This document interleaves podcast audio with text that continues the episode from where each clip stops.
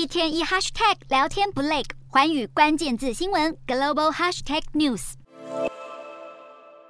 新加坡议会本周一提出了一项法案，假如社群媒体网站没有办法阻止应该受到保护的用户浏览到有害的内容，那么这些平台可能会遭到新加坡政府封锁，或是得缴上一笔罚款。好，根据这项法案，监管机构可以命令社群平台屏蔽恶劣的内容，像是鼓吹暴力、恐怖主义，或是描述儿童性剥削的贴文。另外，会构成新加坡公共卫生风险，以及可能导致种族和宗教不和谐的内容也包含在内。新加坡议会将会在十一月对这一项法案开启辩论。尽管利益良善，但是依旧有反对派人士担忧，如果这一项法案通过，将会成为新加坡政府控制网络言论的工具。